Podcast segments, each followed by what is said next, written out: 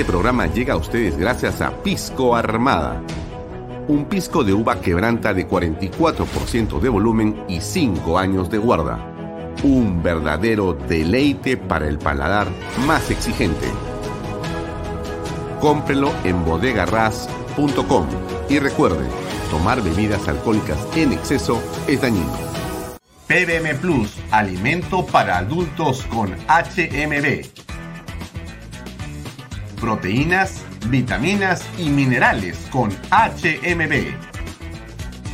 Vainilla y chocolate, que ayuda a mantener la fuerza de los músculos.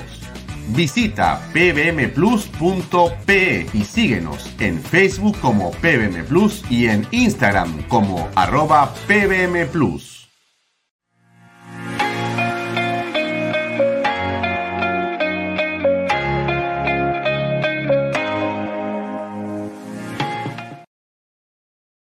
Bienvenido a la familia Sarcleti. Contamos con más de 20 años construyendo momentos especiales en más de 21 establecimientos ubicados en Lima y provincias.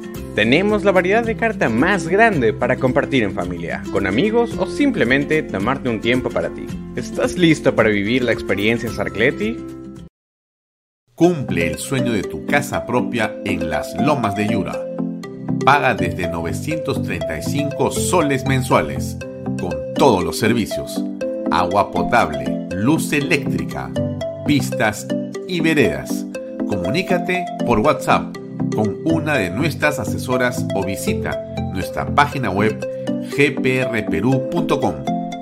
Tu familia e inversión cómodas y seguras en las lomas de Yura. Indupark, lotes industriales desde 300 metros cuadrados. Págalos en 6 meses sin intereses. Indupark Crece con los expertos en desarrollo. ¿Qué tal amigos? ¿Cómo están? Muy buenas tardes. Son las 6 y 35. Bienvenidos a una nueva edición de Vaya Talks por Canal B, el canal del Bicentenario. Gracias por estar conectados con nosotros a través de las señales de cable eh, que están asociadas a Canal B y también a través de nuestras redes sociales y también a eh, los medios que tienen alianzas estratégicas con nosotros. Hoy es eh, jueves 22 de diciembre. Nos puede seguir por mis redes sociales. Usted conoce las redes sociales de Alfonso Baella Herrera. Tenemos eh, todas las redes que usted puede ubicar o encontrar en el mundo digital. También estamos en las redes sociales y en la página web de canalb.pe. Usted puede darle canalb.p y puede encontrar ahí lo que dice Canal B Live y puede encontrar ahí esta transmisión en directo. También nos puede ver a través de eh, nuestra aplicación. Puede descargarla y verla en su tablet o en su celular. También nos puede seguir a través de las redes sociales del Diario Expreso. Salimos nosotros en simultáneo con el Diario Expreso y también eh, estamos eh, conectados a una serie de otras redes sociales. También los días domingos, eh, PBO tiene parte de nuestro contenido y lo difunde por sus redes sociales. Estamos, por supuesto, en eh, Cable con el número 95, en Yotalan con el número 95. Estamos también en Cable Más y Econocable en el número 515. Estamos en Cable Go también y muy pronto en más operadores de cable y seguramente eh, muy pronto tendremos más sorpresas para comentarles a ustedes cómo seguimos creciendo, ¿no? Finalmente se trata de que usted tenga eh, una alternativa a través de estos medios digitales. Nosotros queremos ser el primer medio digital en el país y continuar llegando a más peruanos fuera del Perú. Donde sea que usted se encuentre ahora, díganos dónde está para poder comentarlo, no solamente nos salude, gracias por los comentarios que siempre son muy eh, calurosos, gracias por acompañarnos. Rocío Casola Quiñones siempre está con nosotros, ya es alguien que vemos permanentemente, igual que a Gladys Polo que nos saluda. Muy buenas tardes a todos. Yolanda Rita Esther Mostacero Caballero. Muchas gracias por eso de patriotas para todos los que estamos acá conectados. Creo que Sí, una buena manera de denominar ahora a un grupo importante de ciudadanos es decirles patriotas o decirnos patriotas o reconocernos, reconocernos como tales, porque se trata finalmente de poder asignarnos a algún tipo de ubicación, ¿no es cierto? Alguien dirá, yo no soy de izquierda. Bueno, aquí de izquierda, en realidad, y con franqueza, creo que no habemos muchos. Por lo menos yo eh, no soy de izquierda, menos de la izquierda peruana o latinoamericana. En realidad, eh, si me ubico en algún lugar, y lo digo con mucha claridad como siempre, es en la derecha. Yo no soy de centro, yo no tengo temor en decirme de derecha y más bien siempre siento un poco de enorme comprensión por quienes creen que la derecha es eh, un territorio en realidad antielectoral, antipopulista. En realidad tú no puedes decir que eres de derecha porque si no nadie vota por ti, nadie cree en ti, todo el mundo se asusta. Bueno, en fin, cada uno, usted sabe que en el mundo en que estamos es libre de llamarse como quiera, ¿no es cierto? Cada uno se ubica donde le parece mejor. Así tú eres de la U, o eres de la Alianza, o eres del Sport Boys, de algún equipo debe ser, ¿no es cierto? Crees seguramente en el Barcelona, o crees en el Real Madrid, crees en Messi, o crees en Mbappé, en fin, cada uno puede con libertad elegir cuál es eh, el lugar donde se encuentra mejor o a quién quiere seguir. Mejor nosotros nos encontramos muy felices donde estamos y es en el centro. No en los extremos, sino en el centro. Claro, hoy día eh, el callaraje siempre quiere eh, etiquetarte, ¿no? Y para etiquetarte no hay nada mejor que decir extrema derecha, ¿no? Porque ahora, qué curiosos, ellos quieren ser el centro, ¿no es cierto? Siempre pues están estos reacomodos, replanteamientos que supuestamente son estratégicos, pero que no falta, no falta algún eh, digamos, desorientado o algún inocente, ¿no es cierto? O, poco cuidadoso que cree en eso, ¿no? Sí, no, yo soy del centro, soy del centro, porque en el centro es donde debemos estar. Bueno, yo no creo que estar en el centro. Y más, yo creo, sinceramente, que en el Perú somos de derecha. En el Perú somos conservadores. En el Perú somos personas que estamos dedicados a defender la vida y la familia. Y esto de conservadurismo, para que le quede claro también a los que... A usted le queda clarísimo, porque siempre lo hablamos acá, o sea que no tengo que explicárselo mucho. Pero a mí me gustó mucho la entrevista que tuvimos con Fernán Altuve hace eh, unas semanas, ¿no? Usted se acuerda sobre su libro, ¿no? Em, y Fernán hizo una interesante eh, explicación. Él dijo claramente, eh, en realidad, conservador es alguien que conserva. Y yo le decía, pero hay muchas cosas que hay que cambiar. Claro, Alfonso, pero hablemos de transformar, porque la palabra cambio está muy manoseada y la palabra cambio implica cambiar, o sea, votas y traes algo nuevo. Y esos cambios, en todos los sentidos, son sumamente peligrosos, también en los políticos. O sea, no se trata de cambiar las cosas solamente. En el fondo, lo que creo que es una excelente aproximación al pensamiento en el que yo coincido por lo menos, o en el que yo me siento más cómodo, es la transformación. En la transformación. O sea que si yo me siento un hombre de derecha conservador, yo creo que hay muchas cosas que hay que, hay que mejorar en el país, de instituciones, y creo que hay que transformar la sociedad. Por cierto, para mejorarla, para modernizarla, para hacerla cada vez más justa, para hacerla más inclusiva, para hacerla más solidaria. Claro que sí pero transformar es algo que por lo menos a mí me asienta mucho más cómodamente que simplemente la palabra cambio, porque en cambio este, aparece todo. Y cuando aparece todo, aparece nada. Y más bien se pueden eh, eh, camuflar deseos de anarquismo o de políticas de la izquierda latinoamericana o peruana extremista que lo que busca es básicamente apoderarse de los estados, de los gobiernos, para generar su oligarquía multimillonaria, de ella y sus familias, porque la izquierda en América Latina es una izquierda multimillonaria, no es millonaria. Millonarios son los que trabajan. Los políticos de izquierda son multimillonarios aquí en el mundo. Usted mire lo que pasa en Europa, pero mire lo que pasa aquí en Argentina, en Bolivia, en Colombia, no le digo pues de Cuba o de Venezuela o de Nicaragua, ¿no? Porque usted ya ahí ya lo tiene clarísimo, ¿no? Pero, eh, y bueno, no el lado de México, ahora vamos a hablar de México un rato, pero las izquierdas aquí lo que hacen es llegar al poder para que las familias sean ricas para siempre. O sea que y los pueblos sean pobres como siempre, más bien, porque si es algo que vemos con claridad es que donde hay políticas de izquierda, en realidad en América Latina solamente ha habido más pobreza. Eso es por lo menos lo que yo creo claramente. Ihan, perdón, eh, Irma Graham Chichisola, ¿cómo estás? Muy buenas tardes. Eh, José Luis Lozano Quirós, ¿qué tal? ¿Cómo te va? A Katy Guamán, buenas tardes. Gracias por acompañarnos también. A Ingrid Jansen Medlin, buenas tardes, Alfonso, e invitados. A Hilda eh, en cable, nos puedes ver en el 95 de Vez Cable, en el 515 de Conocable y Cable Más, en el 95 de Yotalan y pronto tendremos más cables para todos ustedes. Em, espero estar en algún momento en Claro TV y en, y en, Movistar. Estamos en ese proceso, que es un proceso largo, hay que hacer un montón de cosas para lograr llegar hasta ahí, que no son pocas y que no es simplemente la voluntad de nosotros, sino depende de otros eh, temas en realidad que estamos en ese, en ese, en ese esfuerzo. Em, bien, eh, sí, yo también creo que, que somos más. Mario Antonio Luna Ramírez. Somos de derecha, capitalista, conservadora y cristiana. Muy bien. Claro, y ahí está pues el tema de la libertad, ¿no es cierto?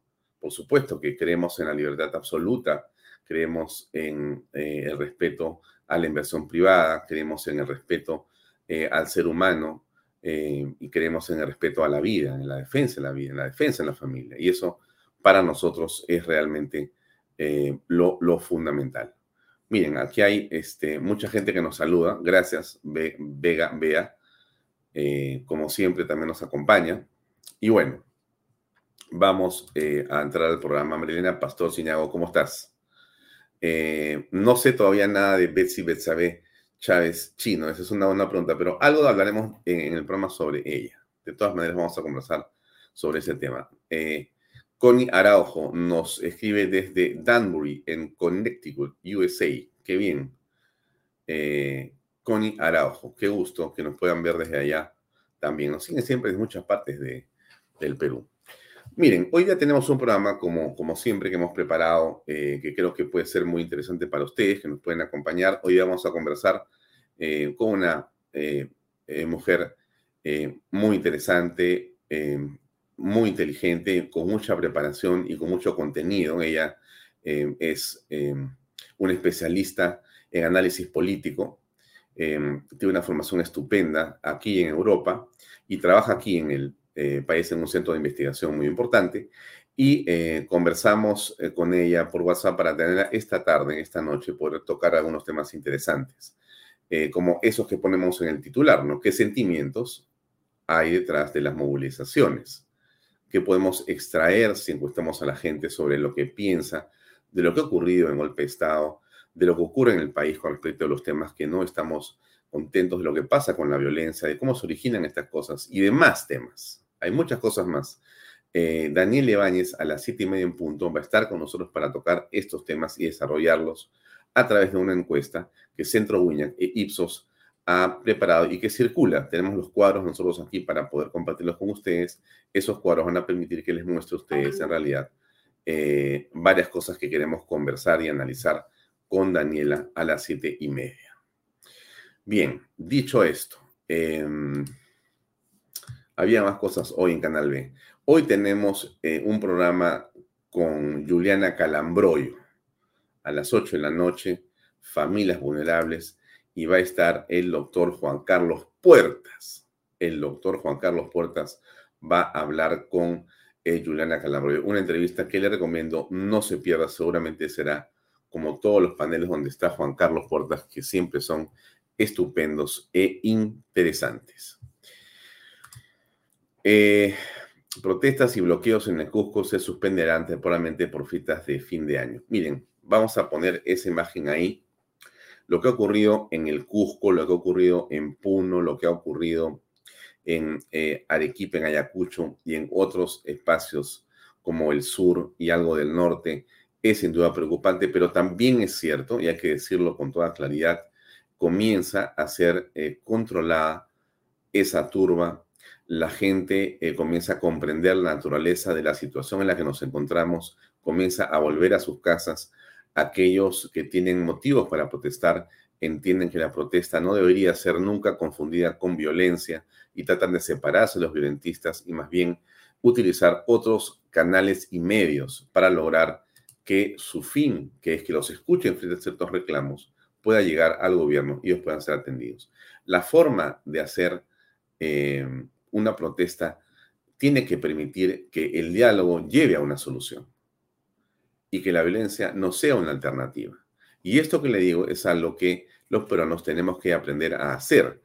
¿Por qué aprender a hacer? Porque a veces, lamentablemente, se eh, mezclan los temas, se aprovechan las eh, solicitudes, las demandas sociales que son justas y postergadas durante muchos gobiernos, y entonces esa combinación de esas protestas que tienen legitimidad y la violencia de radicales extremistas o subversivos termina por desnaturalizar la esencia de la protesta que sigue siendo, creo yo, absolutamente justa y legítima.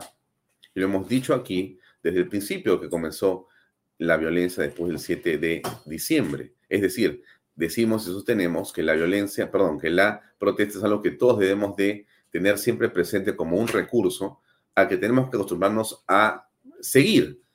La protesta es buena, la protesta es necesaria y la protesta debe ser siempre algo eh, que tenemos que utilizar.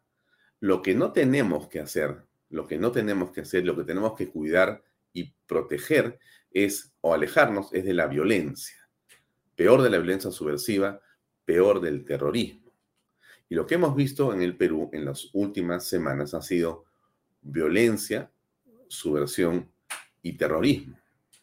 Lamentablemente han fallecido ya eh, miembros de las fuerzas policiales. También, por supuesto, cerca de 26 civiles. Hay más de 300 heridos, hay más de 300 policías heridos. Hay pérdidas que suman varios miles de miles de millones de soles. Hay eh, afectaciones a la actividad turística, a la actividad del transporte, a la actividad de los restaurantes, de la energía, del gas, de la agricultura, de la agroindustria. En realidad, prácticamente no hay actividad que no haya sido afectada por esta subversión, no por la ola de protestas, sino por la subversión. Todos podemos y debemos protestar.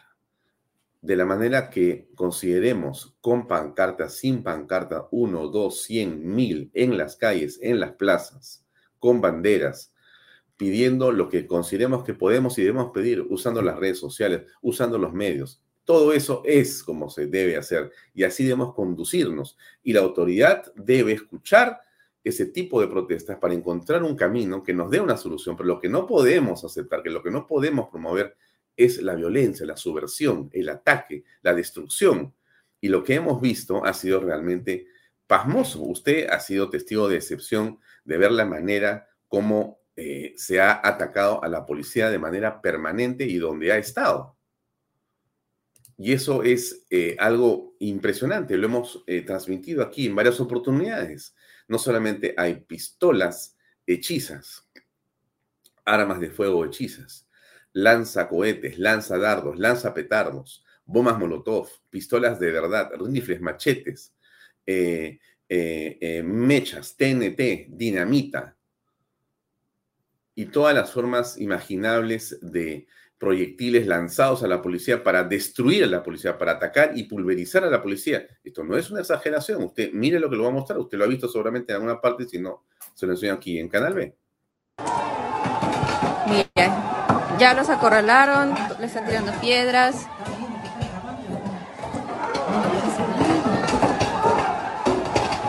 Ay, no, no, ya les están rompiendo su,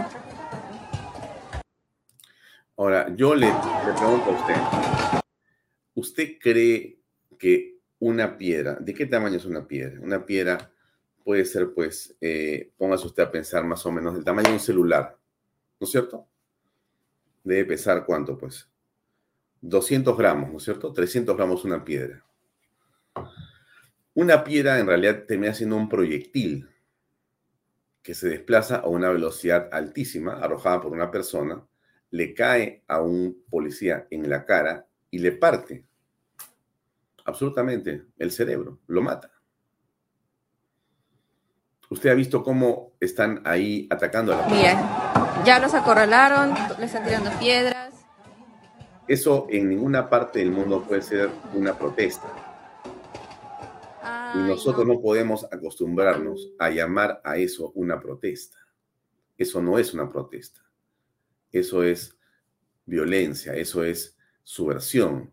Y eso es algo de lo que tenemos que alejarnos los peruanos creo que hay muchos que ya eh, lo han venido haciendo. Creo que muchas personas ya han eh, logrado entender o comprender que el camino no es ese. Se han caído eh, de repente producto de cierta confusión, producto de cierto engaño o de la propia rabia que puede generar una determinada circunstancia. También se han dado cuenta que ese no es el camino bajo ninguna forma.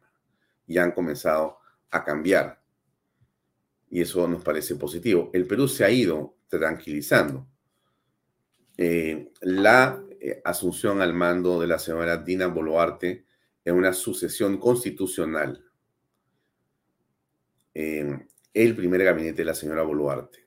El segundo gabinete de la señora Boluarte, no obstante las, digamos, excepciones o comentarios que hemos hecho nosotros y otras personas con respecto a ciertos integrantes de ese gabinete, pero creemos que un acierto pasar del primer ministro Angulo al primer ministro Otárola. Iniciar una ronda de comparaciones, buscar la confianza en el Congreso y avanzar la propia em, em, decisión del Congreso de la República por 103 votos de ir a un adelanto de elecciones en el 2024, en abril, termina siendo todo ello algo que permite bajar las tensiones. Yo, como lo he dicho también en este programa, no estoy de acuerdo en el adelanto de elecciones. Claro, cuando miro a eh, el señor Bermejo, al señor Bellido, al señor Cerrón, a la señora, en fin, a, toda la compañía de los lapicitos. Por supuesto que eh, me gustaría hacer un cambio inmediatamente del Congreso, pero eso es lo que votó la población. Y a pesar de estas personas, em, y más bien gracias al esfuerzo enorme de otros partidos, como Avanza País, Fuerza Popular, Renovación Popular y demás, que han logrado unirse para formar una coalición democrática que logre controlar las barbaridades de la izquierda en el país, estamos sobreviviendo como nación. Yo creo que lo que no debemos es olvidar eso que ha ocurrido. Eh, las coaliciones democráticas han eh, surtido efecto y la consecuencia de esto ha sido pararle la mano a la izquierda radical, a la izquierda irresponsable y demagógica que está en el Congreso de la República. Es evidente que lo que viene hacia el 24, es decir, la campaña presidencial y congresal necesita que eh, los partidos de derecha, que no estén acomplejados de llamarse así, pues se unan. Insisto otra vez, Avanza País, Renovación Popular, Fuerza Popular, inclusive Alianza para el Progreso y hasta Podemos. Algunos de ellos distintos, disímiles, complicados en sus votaciones porque han estado con el lapicito en muchos momentos, pero mirando la circunstancia y la urgencia de la unidad para que el país tenga una salida democrática que nos permita saltar esta, digamos, eh, circunstancia compleja del ahora para pasar a un mediano plazo hacia un camino mucho mejor estructurado, con un futuro para todos nosotros en paz y desarrollo. Eso no es un sueño, eso es algo totalmente cierto si los líderes políticos como Keiko Fujimori, como Hernando de Soto, como Rafael López Aliaga, como César Acuña y como otras personas más se logran sentar a conversar para encontrar una salida que les permita que ellos designen a un candidato. No pensaría yo que ninguno de ellos debería ser candidato. Eso, en modo alguno, es una falta de respeto. Creo que eh, Keiko ha dicho que no va a ir. César Acuña es gobernador de Trujillo o de la libertad, perdón. eh, Rafael López Alea es alcalde de Lima, tiene una, eh, digamos, este compromiso y una obra por hacer muy importante, pero muy importante, un desafío espectacular el de, el de Rafael, que estamos seguros va a poder cumplir. Y el caso de Hernando de Soto, ojalá que entienda cuál es el rol que le corresponde en esta situación y circunstancia.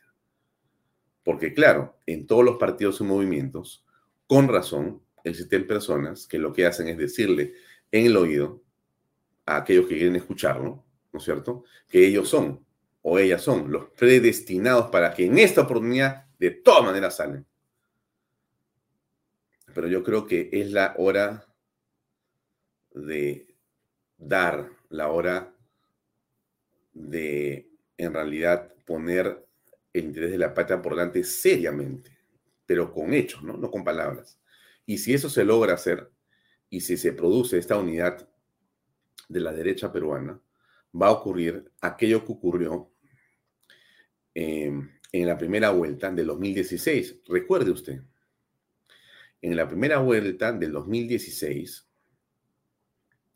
eh, pero Pablo Kuczynski con casi 20% y Keiko Fujimori con casi 40% pasaron a la segunda vuelta con 60% entre los dos, lo que representaba la derecha peruana.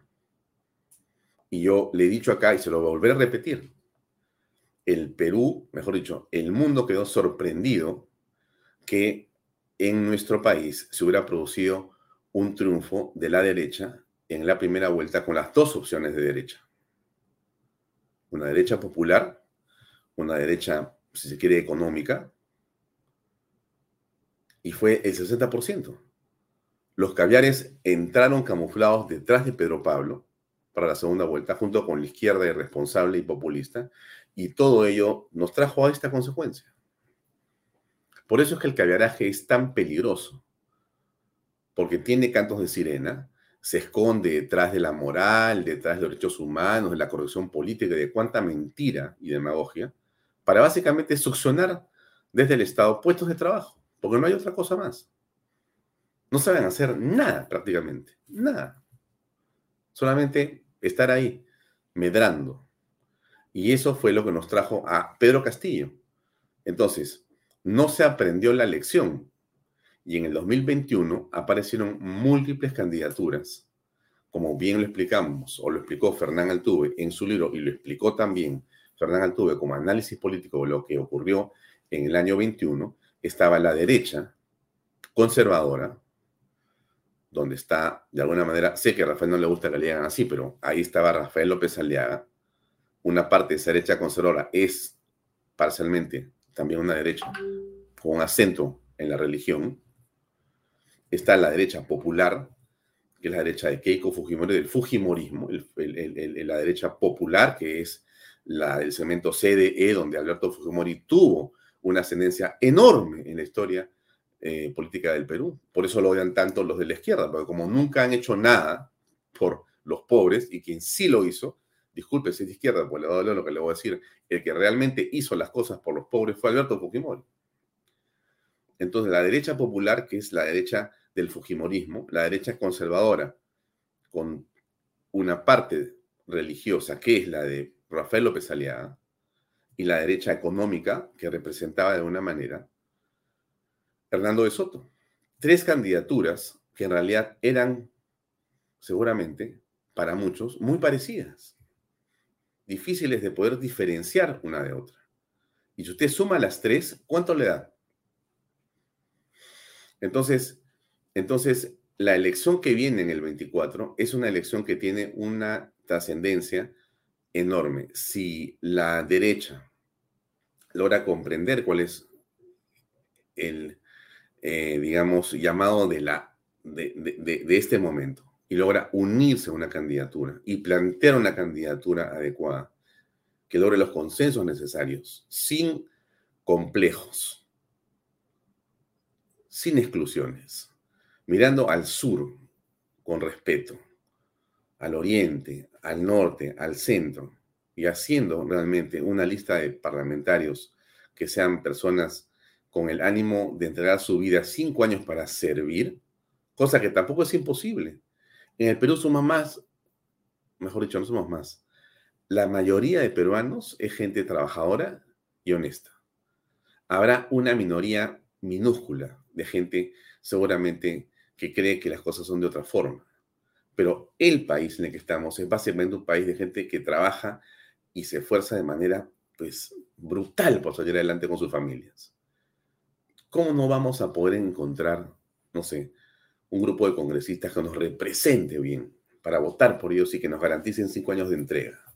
Por supuesto que hay. Hay que, bueno, tenemos que hacer lo posible por seleccionar a esas personas. Pero sí es indispensable que las fuerzas de la derecha no comiencen a cada uno querer hacer su partido político. Porque yo le he hablado de tres, ¿no es cierto? Porque estoy mirando la elección del 21. Pero si usted mira el escenario actual, no va a encontrar tres, va a encontrar 15. Y de derecha deben haber 10. Porque cada uno dice, no, no, no, mira, si este es Castillo, pues yo soy pues más que Castillo, yo soy un superpresidente, vota por mí. Pues obvio, pues, o sea, la, la valla de Castillo es tan baja que ha alentado a todos a que pueden ser presidentes. Y seguramente pueden ser presidentes, pero el tema no es si tú puedes ser presidente, porque ahí hay un problema en el concepto inicial que está equivocado. No se trata de si tú puedes o no ser presidente. Todos pueden ser presidentes en el Perú. Tenemos derecho a ser presidentes en el Perú, todos. El punto no está ahí. El punto está en cómo sirves a un propósito, cómo sirves a una idea cómo sirves a tu país y dónde debes ubicarte en este rol, porque todos tenemos en la sociedad algo que hacer, ¿no es cierto? Todos tenemos un rol que cumplir aquí.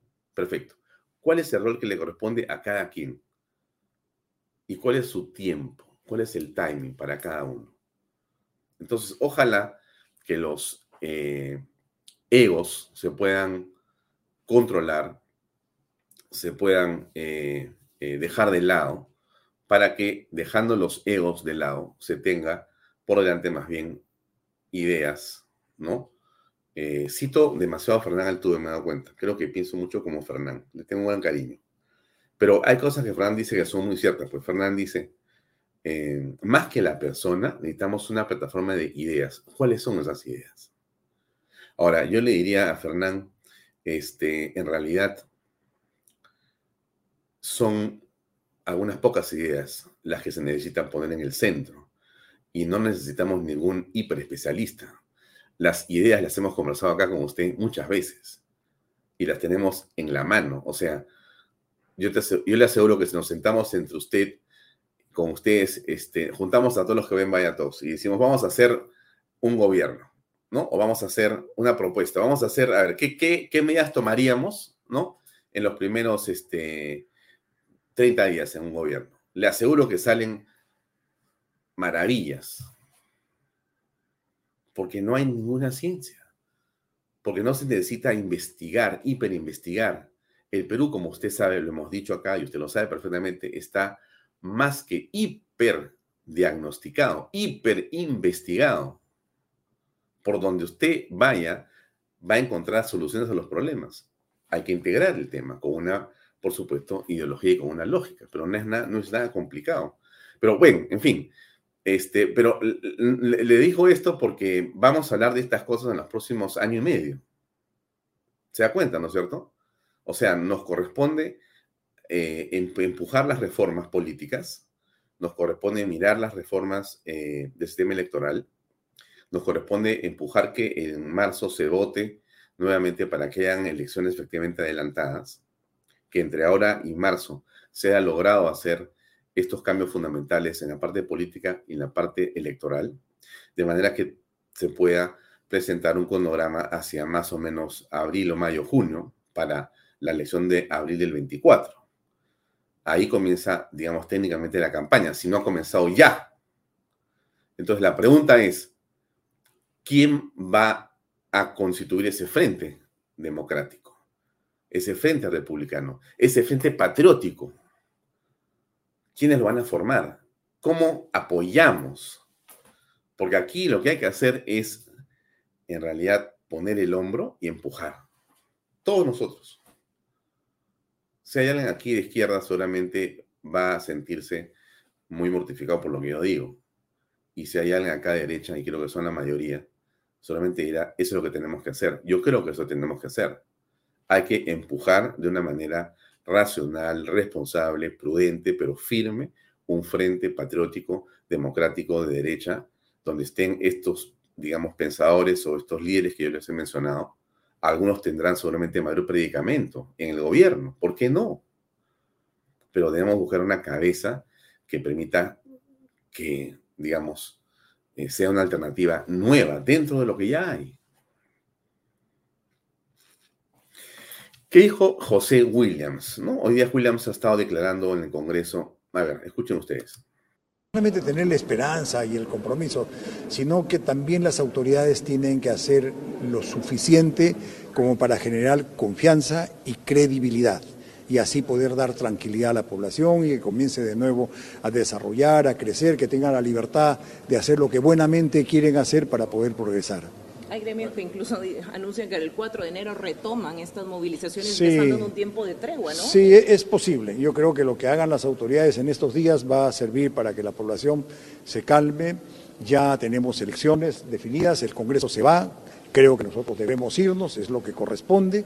El, ya se fue también el Ejecutivo, estamos conversando y en este tiempo el Ejecutivo como el Legislativo deben hacer todo lo posible para que de inmediato calmen las cosas y beneficien a la población, a los que sufrieron más con estos problemas y a todos de, de manera general. Yo antes de terminar, permítanme, ¿no? yo sé que estos momentos no son, no son tan, tan gratos como para decir feliz Navidad, ¿no? No, no lo recibiría como debe ser alguien que perdió un familiar, alguien que está sumido en la pobreza, alguien que al COVID le, dio, le hizo tanto daño. Sin embargo, lo que puedo decirles es que la noche de, de Navidad sea una noche de esperanza y que el próximo año sí sea un año en que todos, todos debamos trabajar para que seamos mejores, este, mejores ciudadanos. Una última Gracias. nada más, la legislatura, la próxima, ya que termine el 31 Ajá. de enero esta, ¿se podría iniciar en febrero? Sí, es, esa es la idea, que puedan trabajar diciembre y, y enero y iniciarla en, en, este, en febrero tenemos que ver cómo avanzan el trabajo de esas, de esas este, reformas políticas. Que... Miren, eso, eso que dice el eh, general William es muy importante que lo entendamos y que lo apoyemos, ¿no? Williams creo que es, eh, lo hemos dicho acá también, un estupendo este, presidente del Congreso, eh, con todas las limitaciones que tenemos cualquier ser humano, pero con la hoja intachable de servicios por el país un patriota, un patriota de verdad, un hombre que se ha fajado por todos nosotros. Y aquí lo que ha hecho es, con una enorme dificultad, pero con una enorme eficacia, ha logrado manejar las sesiones más complicadas que yo he visto.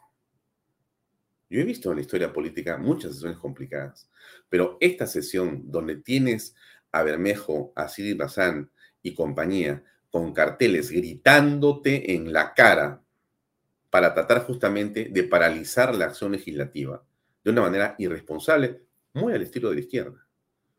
Y a pesar de ello, haber logrado hacer todo lo que se ha hecho, tanto Marisol, eh, eh, Mari Carmen Alba en su momento, como José Williams en este momento, son realmente personas que han hecho un trabajo estupendo, que tenemos que reconocer. Y Williams le ha tocado una cosa, pero tremenda. Se ha soplado y se ha comido un golpe de Estado, amigos.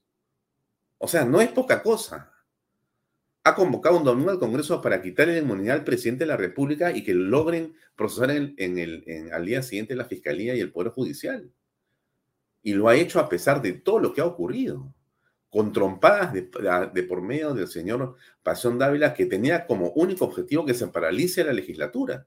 O sea, estos tipos de izquierda son tan irresponsables, tan irresponsables, que han buscado y buscan todos los medios que haya que existan o que puedan existir para lograr boicotear el trabajo de cualquier congresista más o menos serio. Y Williams es un hombre que tiene en su cabeza estrategia y principios patrióticos. Puede tener mil defectos, mil, dos mil defectos. Pero en política, estimados amigos, lo que corresponde hacer siempre es mirar objetivos. Y ha logrado cambiar el temporal del golpe de Estado. Alguien dirá, pero es que lo ha hecho la Fuerza Armada. Miren, todos han cumplido un papel fundamental para poder eh, detener la barbaridad que estaba haciendo Pedro Castillo. Miren que las cosas no han ocurrido solamente por decisiones y por el valor de ciertas personas que forman parte de instituciones, pero el valor y el compromiso patriótico de ciertos actores en momentos claves ha permitido que ese golpe de Estado no se desarrolle. Porque el señor Pedro Castillo, un criminal irresponsable absolutamente, lo que tenía y quería hacer básicamente era, como sabía que iba a ser procesado, acusado, y iba a ser vacado por corrupto y ladrón, él dijo, mejor aparezco como héroe de una revolución y de un golpe de Estado. Y por último, si no salen, me voy a México, que era lo que estaba haciendo. Y en esa circunstancia lo pesca la policía y lo mete en preso y lo detienen. Pero de eso hemos estado así, de convertirnos en una dictadura. En este momento no habría Bahía Tóxica, B, se lo puedo asegurar. No, habría, no existiría. Solamente yo estaría detenido. Solamente también Batters estaría detenido. Y estaría detenido, pues, por lo menos media docena o de repente este, 100 o 200 periodistas. El Internet estaría regulado y controlado. No había, habría golpe, este, ¿cómo se llama? Toque de queda de las 8 de la noche ya. De eso nos hemos salvado, amigos. O sea, no es poca cosa. Este hombre es un criminal. Él y toda la gente que lo acompañó, toda la gente que lo ha secundado. Hemos estado en manos de una gavilla de delincuentes que todavía están ahí vivos y coleando y que tratan de meterse en el gabinete de la señora Boluarte, que ha sido, insisto, parte del gobierno de Pedro Castillo 16 de los 17 meses. O sea, ojo con aquellos que comienzan a decir Dina por aquí, Dina por allá, y me pongo la camiseta de Dina. O sea, perdona, ¿ah? perdón. Yo les he dicho el otro día, ayer si no me equivoco, señores, prudencia, por favor, prudencia. No se trata de coger a Dina y fusilarla, metafóricamente hablando. Pero tampoco se trata de irnos al otro lado a decir, oye, qué maravilla es esto. No, por favor, o sea, lo que corresponde en esta circunstancia es tener prudencia, seriedad, mirar las cosas en perspectiva y hacernos respetar. O sea, ¿dónde está la dignidad de los peruanos? No podemos hacer eso. Pero la señora Tina Boluarte tiene por eso los ojos del Congreso y de la opinión pública y la Fuerza Armada sobre ella 24 horas. Y claro que nos preocupa que aparezcan en el eh, gabinete personas que son, digamos, y que tienen una serie de objeciones. Y nos parece muy bien que hay otros colocados que tienen una excelente posición. Mire, qué bueno, lo hemos dicho acá, que han puesto y que han elegido a Juan Carlos Liendo en la Dirección Nacional de Inteligencia. O sea, Liendo es un patriota. O sea, Liendo es una persona que tiene todos los pergaminos y la inteligencia, el conocimiento perfectamente en su cabeza y tiene un cerebro muy bien estructurado para saber qué es lo que tiene que hacer en el interés nacional. O sea que, que esa parte, de alguna forma, es un acierto de Otárola, si es que él lo ha propuesto, y de la señora Boluarte, si ella, como entiendo, lo aceptó. Igual que el ministro de Educación, al que por supuesto ya el caberaje le ha puesto la puntería para traérselo abajo ¿Por qué? Porque como usted y como yo, el señor Becerra piensa que la ideología de género no debe ser parte de la currícula escolar. Y como dice eso que pensamos la mayoría de peruanos, lo quieren etiquetar, lo quieren marcar y le hacen un bullying espantoso. Mire usted. O sea, tenemos que estar atentos a las cosas para que no nos sorprendan, ¿no es cierto? Pero quiero insistir en, en lo bueno que ha sido el caso de Williams, y, creo que hay que en su momento eh, relevar el hecho de lo que Williams ha hecho, porque ha servido al país esta vez en la arena política, antes lo hizo con el informe de la patria para salvarnos de los terroristas y ahora nos ha salvado en la parte política también de los terroristas. Por supuesto que sí. Ya, eso lo hace candidato presidencial. Vamos despacio, ¿no? Vamos despacio, porque ya también pues la gente se, se entusiasma, ¿no es cierto? Eh, en un país donde hay falta de liderazgos, por supuesto que al primero que vemos decimos, este es, pero acostumbrémonos a tener prudencia. La prudencia es una virtud aristotélica que tiene una enorme importancia en la vida de las personas. La prudencia es una virtud que tenemos que ponerla como hábito en la práctica de lo que hacemos los peruanos. Somos poco digamos, eh, adeptos a la prudencia, somos más bien imprudentes, imprudentes políticamente, imprudentes electoralmente, y debemos ser prudentes, cuidadosos. Eh, eh, debemos de aprender a medir las cosas con más tranquilidad y con más ecuanimidad, porque el futuro que construimos en el hoy ¿no? El futuro que hoy construimos, porque eso es lo que hacemos todos los días, hacemos el, futuro con las acciones que tomamos ahora, tiene que ser construido y tiene que ser entonces, por lo tanto, decisiones tomadas que sean muy, eh, digamos, concordantes con un deseo de que la nación tenga un desarrollo ordenado. Miren, miren ustedes este tema para que vean cómo se vinculan las cosas de una manera que uno dice, no tiene nada que ver, para mí tiene todo que ver. Mire esta mujer, ¿ah? mire. Equipa, vengan acá a recoger la leche. Vengan, vengan los que han quemado la planta, que vengan acá a llevar la leche. Que vengan los que han quemado la planta, que vengan a recoger la leche. Porque nosotros ya estamos perdiendo, ya botando nuestro producto, nuestro trabajo. No es posible. ¿Hasta qué punto estamos llegando nosotros?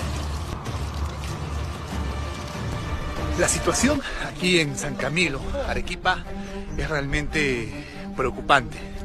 Todos los ganaderos no pueden vender la leche porque hace unos días protestantes quemaron la planta de leche y gloria en eh, el Pedregal. De esto vivimos. A nosotros nos han perjudicado tremendamente con lo que han hecho. Ese vandalismo nos ha perjudicado a nosotros, los ganaderos. Así estamos perdiendo nosotros nuestro producto.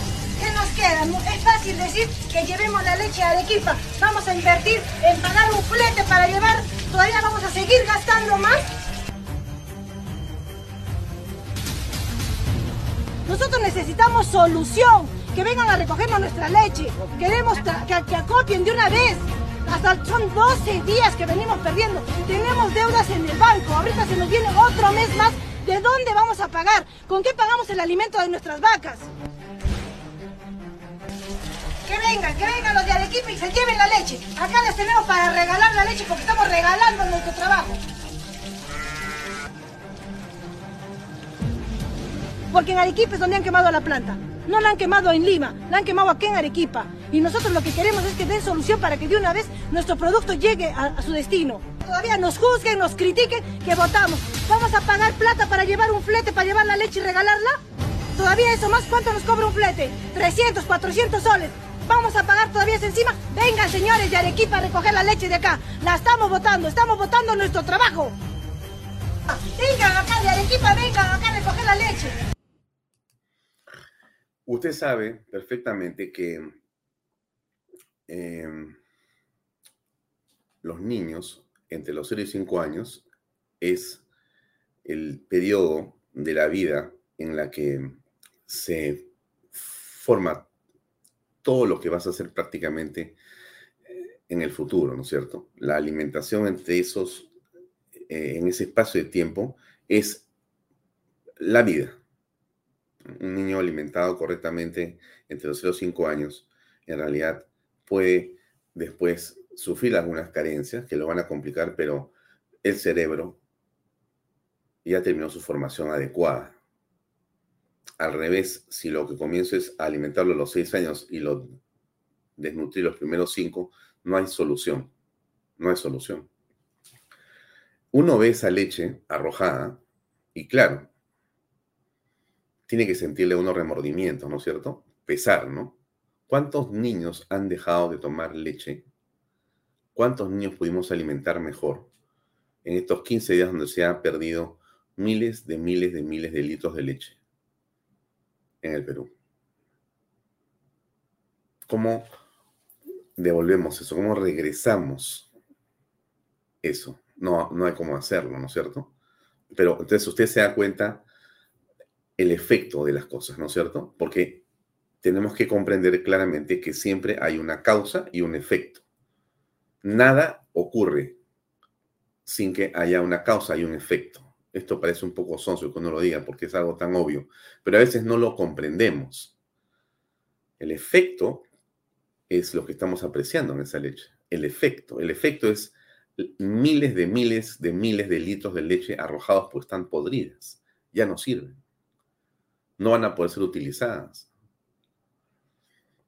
la causa de eso no es el deseo de protestar, es la mezcla, es eh, el contrabando que se ha hecho frente al deseo de protestar con el deseo de desestabilizar, con el deseo de aterrorizar, con el deseo de subvertir, con el deseo de capturar el poder. O sea, Castillo y sus huestes tratando de salvarse de la corrupción y para eso no les ha importado. No es solamente la leche, ¿no? Es todo lo que ha pasado en el país. Miles de miles de millones. Decenas de vidas perdidas, cientos de heridos para salvar la codicia de un grupo de fascinerosos. Impresionante, ¿eh? Impresionante lo que hemos visto y vivido en el país. Déjeme regresar un segundo, porque si nosotros no aprovechamos la, la, el mundo en el que estamos para aprender un poquito, no va a servirnos de nada. Pues esta, esta la magia de este medio, es el, el que podamos eh, reflexionar y, y, aprender un poco, ¿no? Entonces déjenme ponerles esto. Yo les hablaba de la prudencia, ¿no? La persona prudente es la que se ha habituado a hacer las cosas según la realidad. Podríamos decir que es un sinónimo de sensatez sentido común o buen sentido para actuar. Por esa razón está formada por tres elementos fundamentales, los principios, el discernimiento y el imperio de la voluntad. O sea, tenemos que tener en la cabeza que la prudencia es algo que tiene que acompañar. Sé que los jóvenes no son prudentes, que eso es, todos hemos sido jóvenes, hemos sido muy imprudentes. Pero no hablo solamente a los jóvenes que por temas de la edad seguramente pueden ser imprudentes o poco más imprudentes, sino lo de los padres de esos jóvenes, de los tíos, de los abuelos, de los amigos mayores de esos jóvenes, para comprender y entender que todos nosotros, los peruanos, tenemos que aprender a ser más prudentes, más prudentes, y entender que en realidad somos libres, pero que esa libertad que tenemos tiene una serie de parámetros y la prudencia es una manera de ponerle parámetros a la libertad. Porque uno puede hacer lo que le da la gana, pero tienes que ser prudente. Hay que votar con prudencia, hay que votar a conciencia, hay que votar pensando en el país. Es tan importante a veces que pequeños conceptos o ideas no los perdamos de vista, porque si no, pueden ser, yo creo que, fatales para todos los efectos.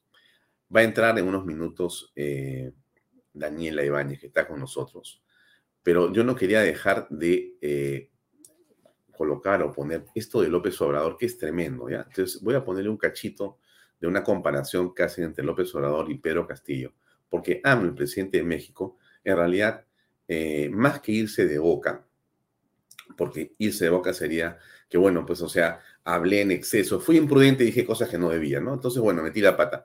No es así. El señor López Obrador no ha sido imprudente, no se ha ido de boca.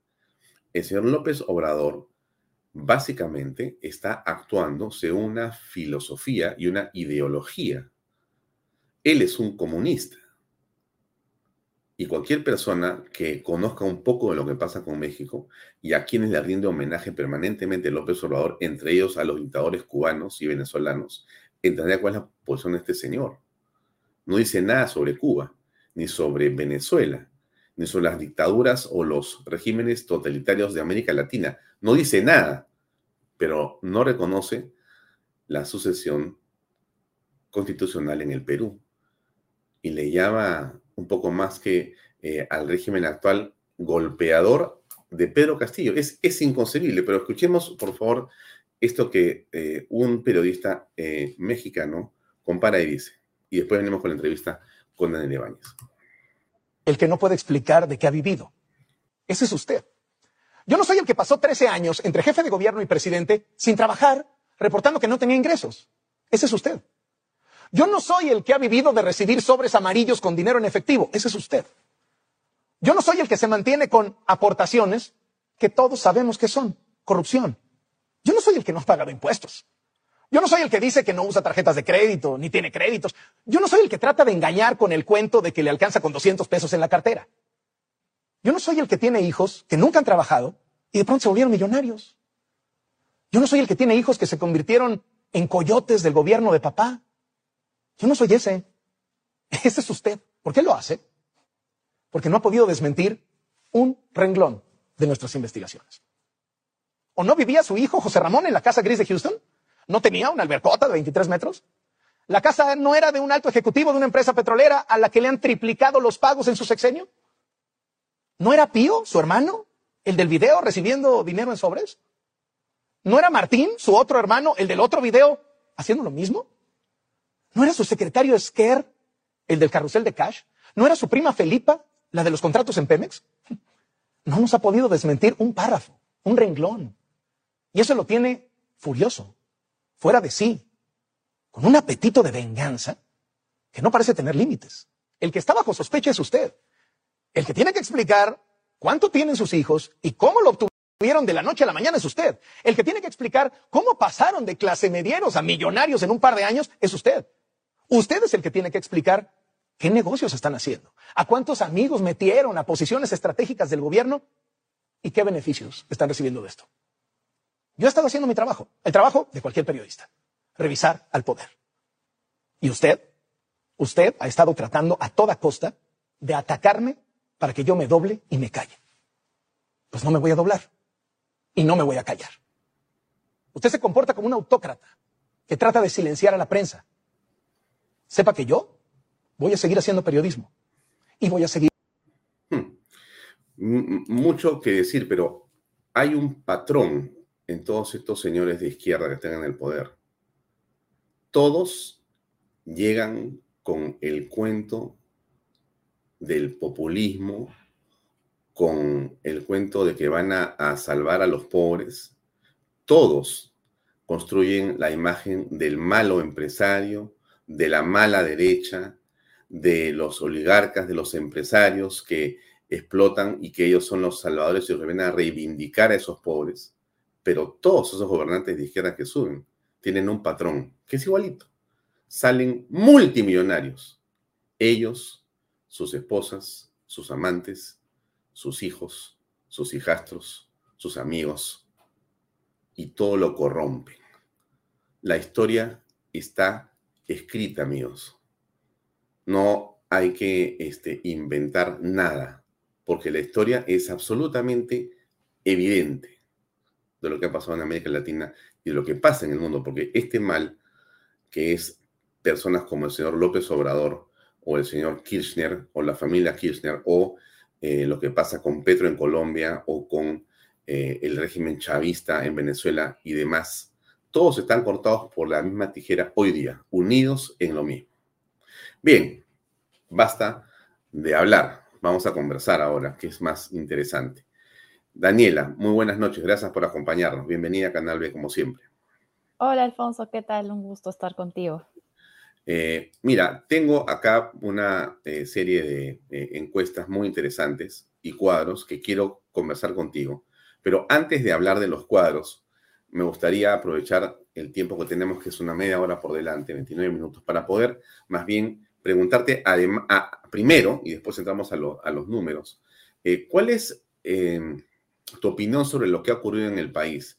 Contigo hablamos en otro periodo presidencial, no parece, no es hace muchas décadas, sino hace unos, unos días en realidad. Y hablamos de lo que pasaba con Pedro Castillo y la forma como eh, iba ocurriendo esta, digamos, eh, destrucción de la institucionalidad y demás cosas en el país y los ríos que había en los discursos de izquierda, ¿no es cierto? Que la gente no comprendía bien qué estaba pasando.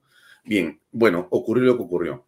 ¿Cómo lees los hechos de las últimas semanas, incluido el 7 de diciembre eh, y las consecuencias de ese golpe fallido.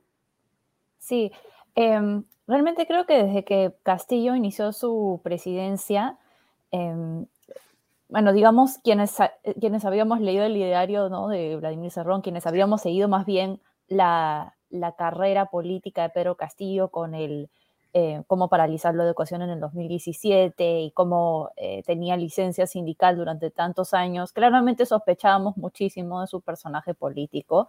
Eh, lo dijimos desde la segunda vuelta el año pasado. Em, y claramente al principio entró su gobierno, ya daba malas señales con los nombramientos, los escándalos de corrupción eh, fueron muy prontos en surgir, ¿no? Eh, al principio de su presidencia y así hemos vivido durante un año y siempre, siempre estaba el interrogante, ¿Castillo se atreverá a convocar una asamblea constituyente? ¿Realmente tiene ese temple, ¿no? Habíamos visto que, que Aníbal Torres había intentado, eh, bueno, presentó un proyecto de ley para la asamblea constituyente, me parece que en marzo de este año, o más o menos por estas fechas, fracasó porque ya el, ya el Congreso le había puesto candados para que esto no sucediera, eh, felizmente. Em, y, según las mismas declaraciones, por ejemplo, de Dina Boluarte en los dominicales eh, de la semana pasada, eh, ya había una estrategia o una, mm, si es que, digamos, creemos en su palabra, y había una predisposición de Castillo de utilizar la figura de la cuestión de confianza para poder disolver el Congreso, ¿no? Esto viene de una palabras de, bueno, de nuestra actual presidenta y también de una persona que ha sido eh, ministra en el, gobierno de Castillo. Em, entonces, finalmente se confirmó lo que mucho tiempo se sospechaba y que claramente para, para los que no somos eh, partidarios de Pedro Castillo era algo evidente y es que Castillo no era un demócrata y que sí estaba dispuesto a, a cerrar el Congreso, a disolver eh, bueno, a disolver el Congreso, a reconfigurar todo el aparato judicial, incluyendo el Tribunal Constitucional, que lo había dicho en la segunda vuelta, y muchas personas pasaron esa declaración de lado. Eh, entonces sí se atrevió, más allá de que si Aníbal Torres o Betsy Chávez escribió el discurso, él fue el que lo dijo, él fue el que lo avaló, y claramente eh, quien dicen que, que, digamos, estaba bajo la influencia de diferentes sustancias o que había sido manipulado, Em, realmente caen en una contradicción terrible, porque ellos mismos son los que, digamos, defendieron a Pedro Castillo diciendo que no se le debería atacar por su baja capacidad intelectual y ahora ellos están diciendo que él ha sido el manipulado. No, yo creo que él tiene que definitivamente em, esto, responder a la justicia por sus actos, ¿no? Entonces se confirmó lo que siempre se supo y ahora lo que vamos a ver en las encuestas seguramente contigo es que la historia no termina ahí. ¿No? Porque Castillo ha dado carta blanca a personas durante, eh, digamos, fuera de la legalidad durante su gobierno, lo cual en parte explica, ¿no? Estas movilizaciones muy eh, violentas que estamos viendo en los últimos días y además aquellas personas que no creen en, la democracia, ¿no? Como, como veremos en los mm. resultados. Ahora, eh, ¿cómo explicar que la izquierda en el Perú y le llama dictadura a Dina Boluarte, pero no le llama dictadura a Cuba ni a Venezuela, ¿no? Porque ese es el, eh, digamos, discurso de ahora, ¿no? Estamos eh, frente a un golpismo. Es, es, un golpe el que ha hecho, eh, bueno, a estas alturas, Dina Boluarte con la derecha, ¿no es cierto?, para sacar a Castillo, ese es el, discurso, y entonces le llaman golpismo, le llaman dictadura casi, ¿no? A la señora Boluarte, pero no le llaman así a las verdaderas dictaduras. Así es, bueno, em, si es que algo nos eh, hace entender esta experiencia que estamos teniendo en el, en el Perú, es que si es que es una, digamos, dictadura de ideología de izquierda, eh, para ellos no es dictadura, pero eh, si, digamos, viene un, gobierno de inclinación de derecha, bueno, que lo dudo mucho en el caso de Dina Boluarte, entonces, más bien, si es que ellos no están en el poder, ahí hay un golpismo. Se nos advirtió desde el año pasado, recordemos la famosa frase de Guillermo Bermejo de las pelotudeces democráticas, ¿no? Que si, se, si es que ascendían al poder, iban a quedarse en el poder. Mm. Eh, y no aceptaban bajo ninguna circunstancia que eso no sea así. Mm. Entonces, no, no creen en la, en la transición democrática ni en la sucesión presidencial, porque a final de cuentas uno ve varios comentarios de partidarios de la izquierda en redes sociales diciendo que em, no, que yo no voté por Dina Boluarte, pero hay que recordar a esas personas que en la cédula de votación se votaba por presidencia y primer y segundo vicepresidentes. En el caso de Perú Libre no había segundo vicepresidente porque el segundo vicepresidente era Vladimir Cerrón, el cual fue inhabilitado por el Jurado Nacional de Elecciones. La primera vicepresidenta era Dina Boluarte, entonces eh, la sucesión presidencial era esa misma. Entonces tiene que ver más en el rubro de las, de las ideologías y tal vez em, la tergiversación de los hechos, de la realidad, para poder acomodar a sus propios intereses, ¿no? Eh, y, lamentablemente se tergiversa la realidad hasta cierto punto que se engañan a muchas personas, eh, que es algo que estamos viendo acá en el Perú, ¿no? Una encuesta, no sé si adelantarme. no, pero ahí entramos al tema de la encuesta, porque la encuesta es una que hace Centro Wiñac y hace Ipsos, y bueno, se explora cuál es la opinión eh, de los peruanos en torno a la situación de Pedro Castillo, a las protestas y al rol de las Fuerzas Armadas. Entonces quisiera comenzar por el primer cuadro que está acá para que lo podamos conversar y lo vean ustedes, amigos de Vaya Tos y Canal B. La pregunta es la siguiente. ¿Cuál cree que será la actitud que tomará usted en los siguientes días frente a la situación política del país y las acciones de protesta que se vienen dando Dice así, en amarillo, 43% abajo, no involucrarme en política, sino enfocarme en el bienestar de mi familia y en mis actividades personales, 43%. 27% dice informarme y expresar mi opinión en redes sociales, en medios de comunicación y grupos de amigos y familiares. 11% movilizarme en las calles y participar en acciones de protesta como marchas, bloqueos, paralizaciones y toma de instalaciones. ASU. 9%, movilizarme en las calles y participar en marchas en contra de la violencia de los partidarios de Castillo. O sea, acá se enfrentan a los castillistas. Ninguna 7%, no precisa 3%. ¿Cómo nos explicas esto, estimada Daniela? Sí, bueno, acá vemos que un grueso de la población, un 43%, no se involucraría eh, en lo que está sucediendo en la crisis política. Y habíamos visto em, un resultado similar, em, inclusive, inclusive más grande, en, durante el gobierno de Castillo. Creo que es un resultado de la, crisis política constante que vivimos en el país, ¿no? Em, y muchas personas que se han vuelto apáticas a la política o que no quieren involucrarse en política por, eh, digamos, porque les abruma o porque no lo entienden o porque creen que no pueden incidir sobre lo que está sucediendo.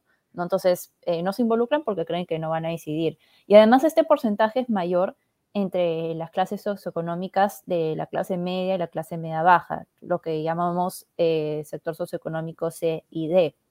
¿Y cómo se explica eso? También eh, no hay que dejar de lado que estamos en una crisis, bueno, económica en el país, ¿no? El gobierno de Pedro Castillo ha sido nefasto para la economía, para las expectativas empresariales que han estado en terreno pesimista durante más de un año.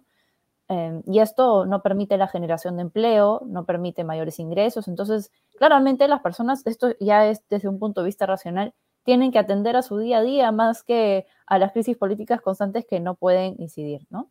Ahora está, también hay un porcentaje interesante que dice que eh, expresaría su opinión a través de redes sociales y acá es importante hacer el enfoque en Facebook porque la mayor interacción en redes sociales en el Perú se da a través de Facebook. Inclusive hay más personas que ven Facebook de lo que ven, no sé, televisión hoy en día eh, y se informan de política a través eh, de estos medios. Y también ahí veremos tal vez un, un, pequeño comentario respecto a cómo se ha interpretado la salida de Castillo de parte de los medios alternativos que funcionan más que nada de Facebook. Eso es muy interesante y también me gustaría comentarlo con, contigo, pero tal vez va a ser cuestión de otras, de las siguientes diapositivas. Ahora, a mí me interesa mucho este tema en las redes sociales. Obviamente, estamos en un medio digital, nosotros vivimos en las redes sociales. Y entonces, eh, coméntame tú si tu percepción o tu conocimiento, porque tienes acceso a más información que nosotros, nos permite poder decir que las redes sociales han sido un vehículo de información en esta crisis esencial y fundamental. Tanto, no sé si más podría decir, pero digamos, ah, podríamos decir que se compara con la televisión, es más importante que la televisión, que la radio. ¿Tienes alguna idea de cómo, digamos, en esos tres horizontes, porque de hecho, más que los medios escritos de todas maneras, pero es radio, televisión y redes, ¿cómo crees tú que se reparte la torta en la forma en que la gente, digamos, entere las cosas.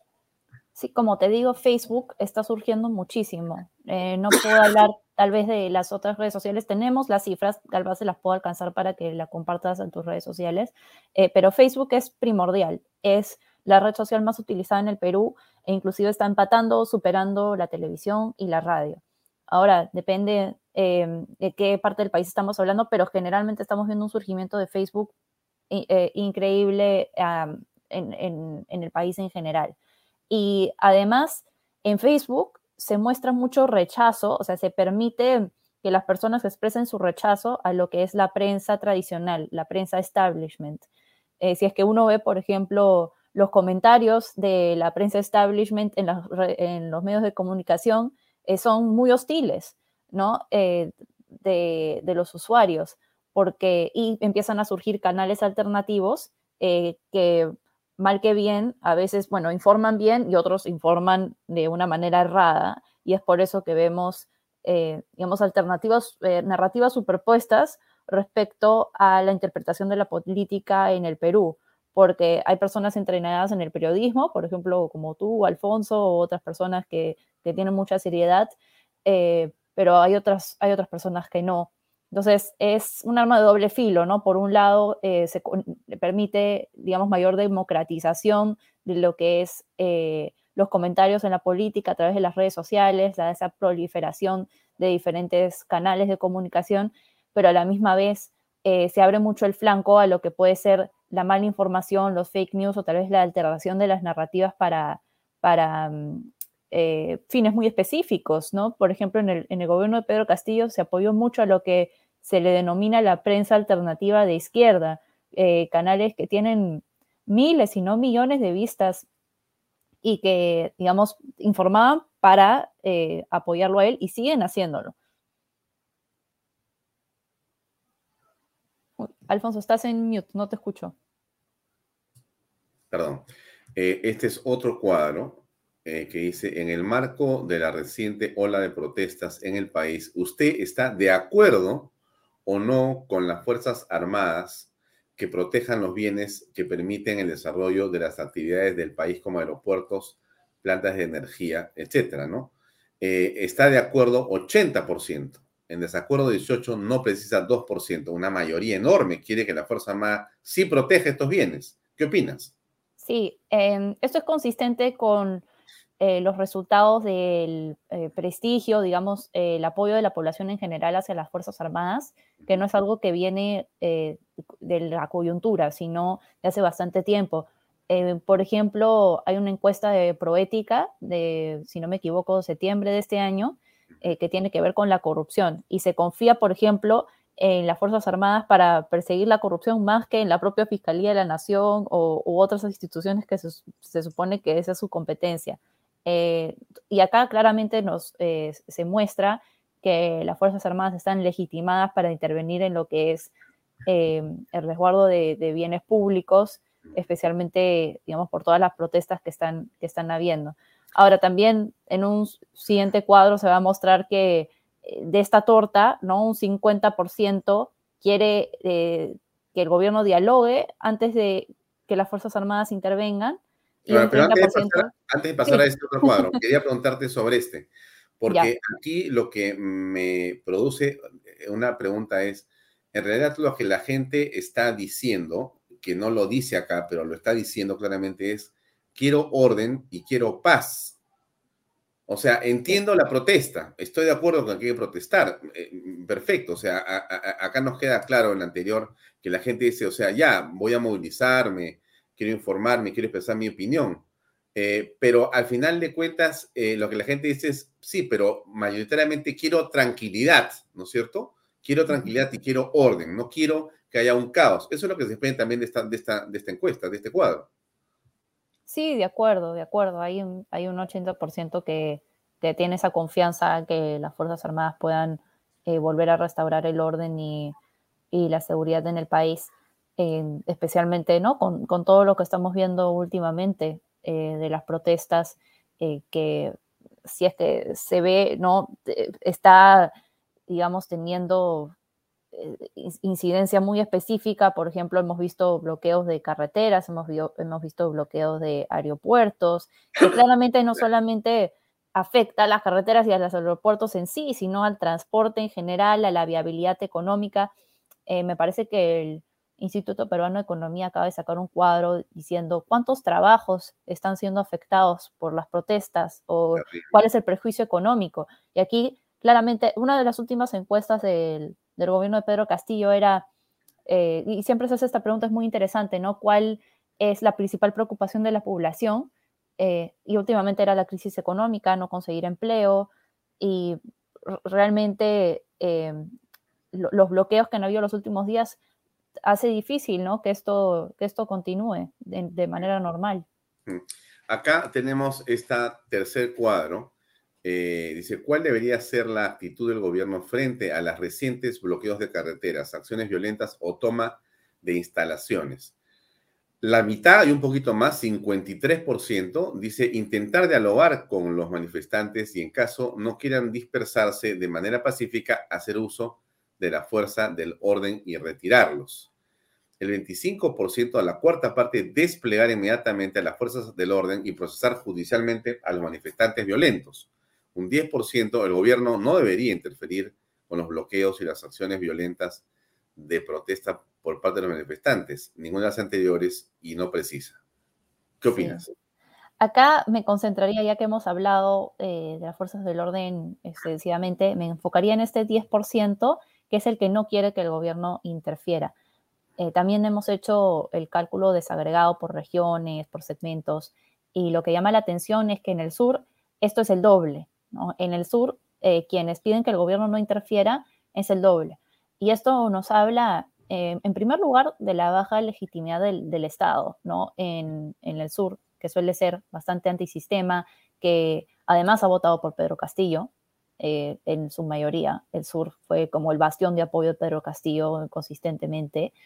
Em, y además habla de, la influencia de lo, lo, que mencioné de la prensa alternativa y las narrativas que se están dando en el sur respecto a la interpretación de, de, lo sucedido y la suspicacia que tienen hacia todo lo que tiene que ver con este nuevo gobierno o en general con, las instituciones.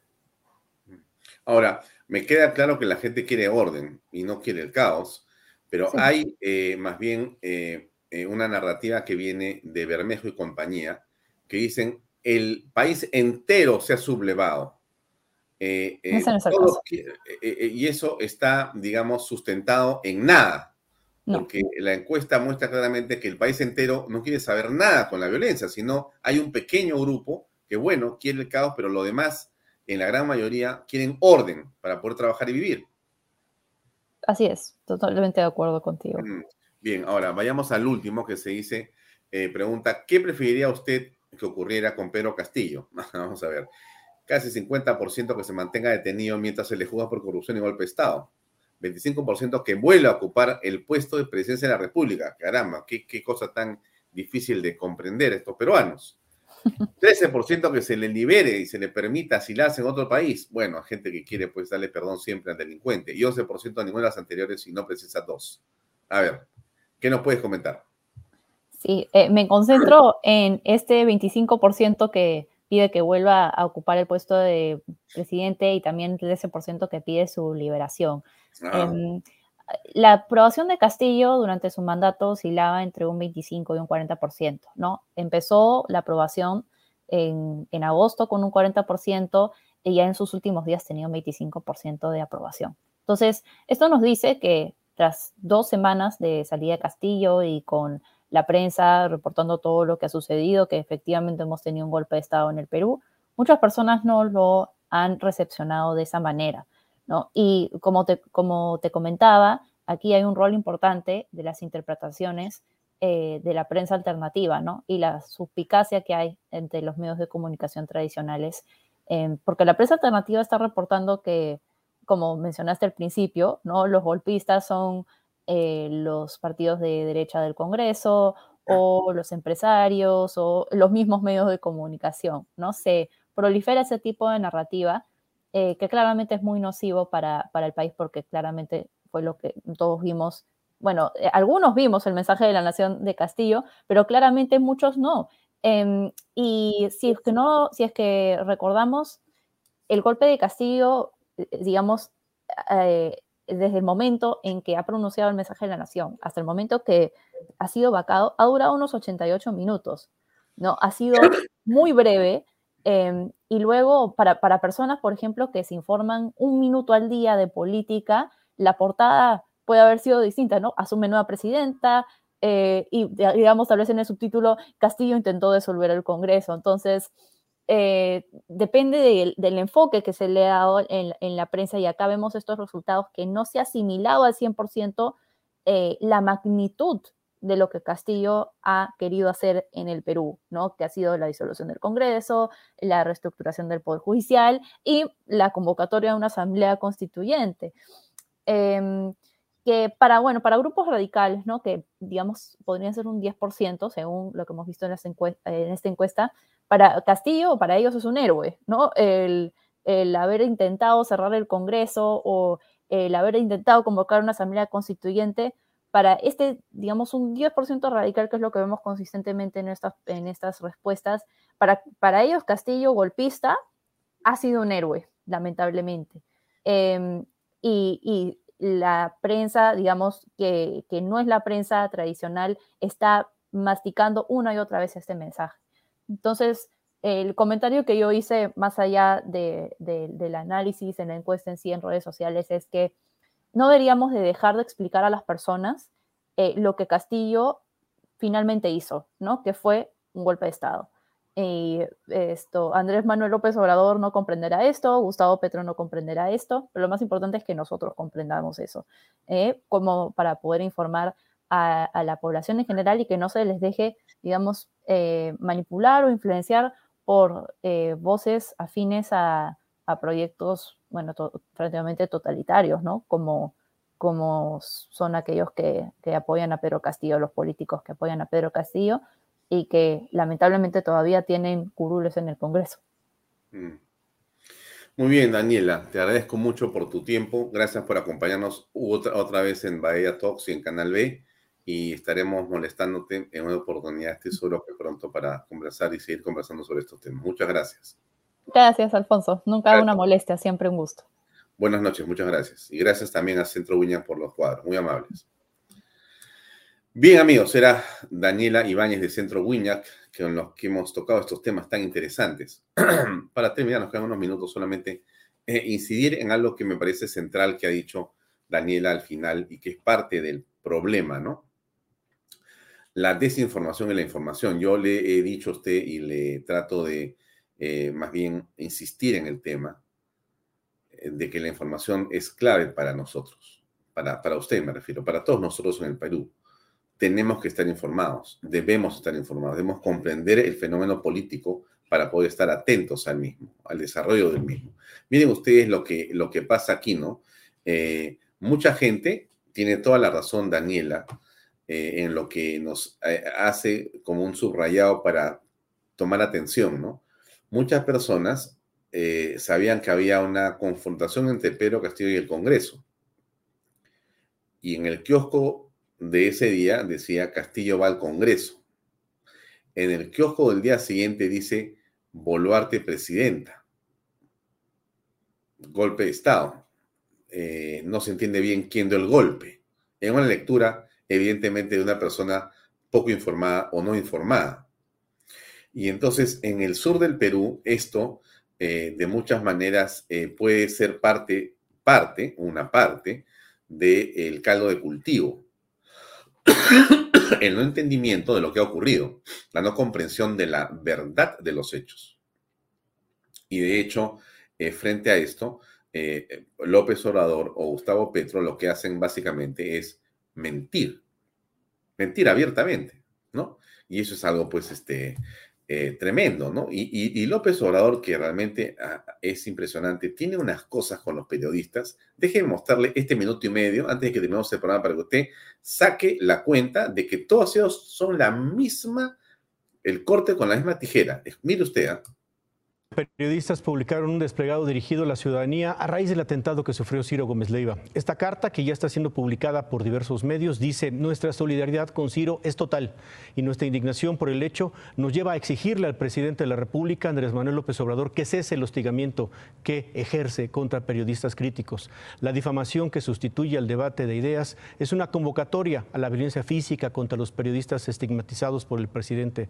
Son 182 nombres, los estamos viendo en pantalla los que respaldan, los que respaldamos esta carta abierta en la que se pide al presidente López Obrador esclarezca el atentado, castigue a los culpables materiales e intelectuales y asuma su responsabilidad política en este intento de asesinato. Hay los nombres 182 firmantes. Sobre ese tema, la Oficina de México del Alto Comisionado de la ONU para los Derechos Humanos tuiteó, los y las periodistas necesitan protección, no ataques de las autoridades. El Alto Comisionado hizo un llamado a México a cumplir con su obligación de garantizar la seguridad de los periodistas. Agregó que de lo contrario no solo contribuye a la autocensura, sino que fomenta la violencia contra los medios. Este señor López Obrador, presidente de México, del que habla el periodista sobre lo que lo llama la atención la eh, comunidad internacional, es el que nos quiere dar lecciones de moral, como todos los izquierdistas en América Latina se han encontrado en el Perú con una sociedad que repudia a la izquierda, los repudia. Y en las ánforas, salvo que no logremos comprender cuál es la urgencia de la unidad que esta hora demanda, deberíamos la derecha arrasar por completo a la irresponsable izquierda. Lo dejo con esa reflexión. Gracias por seguirnos. Mañana nos vemos a las seis y media en punto en la última edición del año de Bahía por Canal B. Gracias por acompañarnos y hasta mañana. Permiso. Este programa llega a ustedes gracias a Pisco Armada. Un pisco de uva quebranta de 44% de volumen y 5 años de guarda.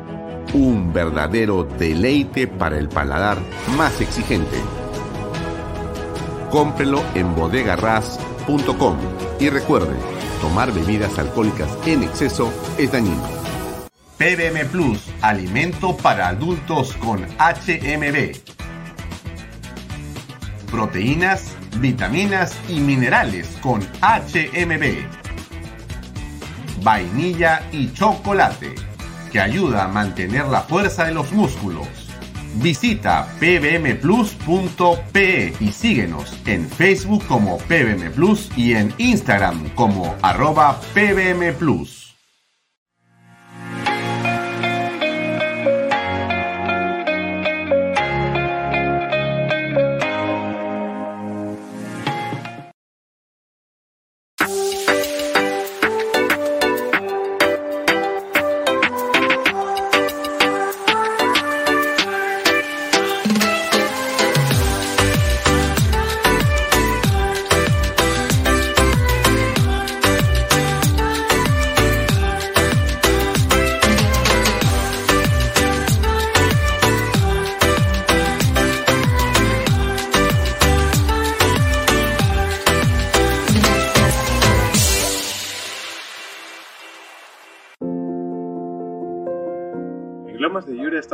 Plus. de haber cumplido con el sueño de muchas familias peruanas. Por lo siguiente. Porque nuestros hijos tienen zonas seguras de esparcimiento y recreación. Porque gracias a los bonos de techo propio y nuevo crédito mi vivienda pagamos cuotas más bajas que las de un alquiler. Porque gracias al convenio con Foripol tenemos la tasa más baja a nivel nacional. Porque nos brindan espacios cómodos y agradables. Porque contamos con los servicios básicos las 24 horas porque me permitió desarrollar mi negocio familiar. Así como estas y otras familias, los invitamos a que ustedes también formen parte de nuestro proyecto Las Lomas de Yura. Indupark, lotes industriales desde 300 metros cuadrados. Págalos en 6 meses sin intereses. Indupark, crece con los expertos en desarrollo.